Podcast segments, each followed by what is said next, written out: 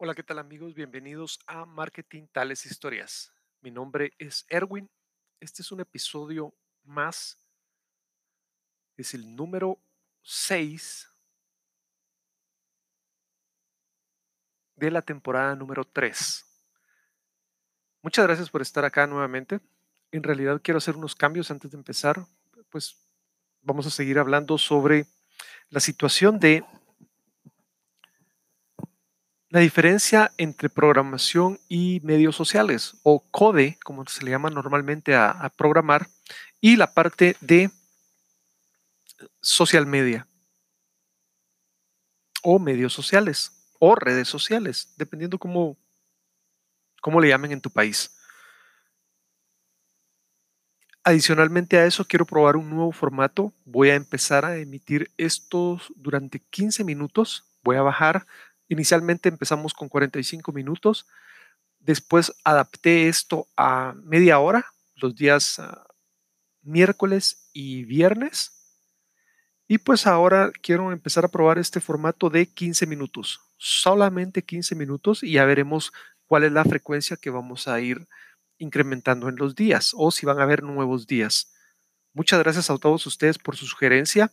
Creo que es muy, muy, muy importante, ya que esto al final de cuentas no se trata de mí, al final se trata de que todos aprendamos. Y hay una parte muy importante que se dio dentro de la historia del Internet, que es sumamente reciente, pero que al final de cuentas nos afecta a todos y mucha de la gente nueva que ha ingresado a este mundo del Internet no tiene conciencia de todo esto. Y me estoy refiriendo a, los jóvenes entre los 25 a los 35 años. Es más, mucha gente que ya había estado dentro del Internet probablemente tampoco se había dado cuenta de todo esto que estaba sucediendo. ¿Por qué? Porque su atención la tenían en otras cosas. De hecho, eso es lo más importante dentro de las redes sociales. Tú no pierdes el poder. Tú puedes asignar la atención a lo que tú quieras.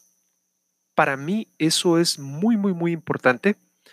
De hecho, yo lo considero como uno de los superpoderes. La atención. La atención que tú le puedas dar a algo y por el tiempo que le puedas dar esa atención. Me gusta contar algo cuando platico con la gente porque pues ya todos se dan cuenta de que ahorita hay una disminución en el índice de la atención de las personas.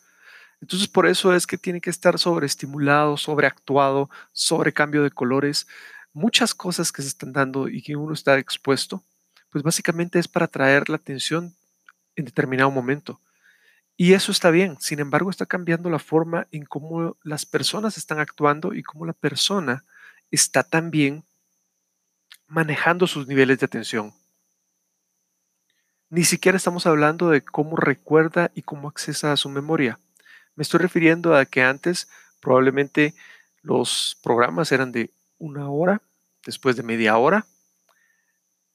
Y pues ahora en 30 minutos o 30 segundos, perdón, los anuncios pueden ser emitidos y pueden enviar la comunicación.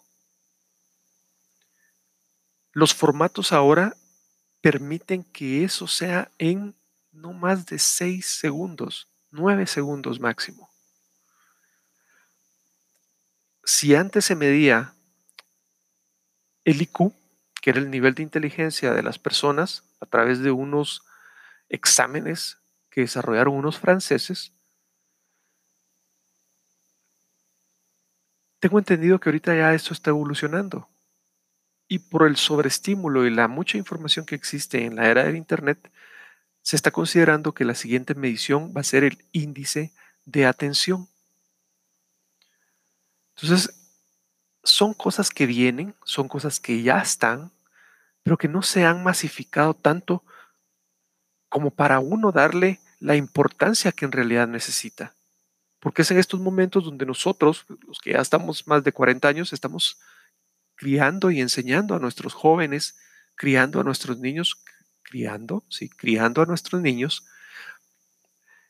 Y deberíamos de tener todos esos cuidados para que no sean una generación perdida más, que a pesar de que puedan tener su conexión y sus cuentas en Internet, pues no estén desconectados de lo que el mundo necesita y de lo que el mundo va a darle importancia en los próximos años. Entonces lo dejo acá. Esto es Marketing Tales Historias, el episodio número 6. Me recuerdo que estábamos hablando de, de, algo muy importante y yo mencioné algo donde para qué sirve planificar si ya las cosas pues básicamente cambian demasiado rápido. Eso no hay que tomárselo tan literal. Sí se oyó muy, muy literal.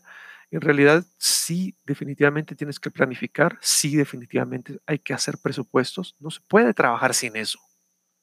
Tienes que tener un horizonte.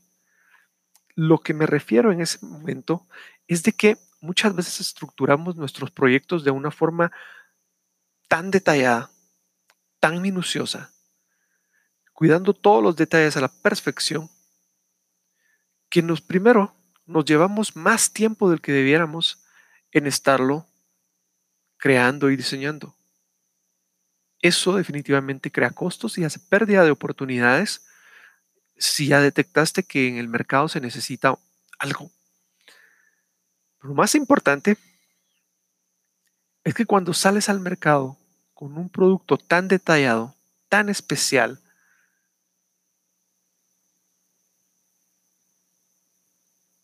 sales con un precio que incluye todos esos detalles, porque ha sido costo y ha sido tiempo, y te das cuenta que a veces la gente, o si alguien se da cuenta que la gente no necesita tanto ese producto, ni tanto detalle, ni tanto material, pueden sacar algo más barato, más práctico y sin tanto detalle. A eso normalmente se le llama eh, producto mínimo viable. El producto mínimo viable es básicamente qué es lo mínimo que tu consumidor está dispuesto a aceptar.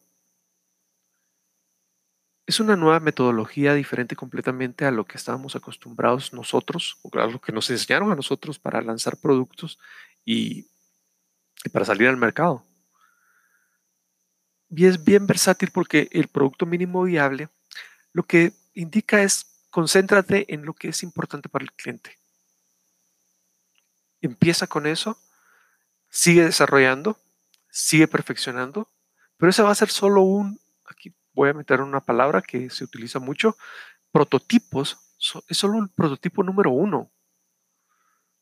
Tú puedes hacer la primera versión de tu producto y no por eso va a estar malo si te enfocas realmente en lo que el consumidor quiere.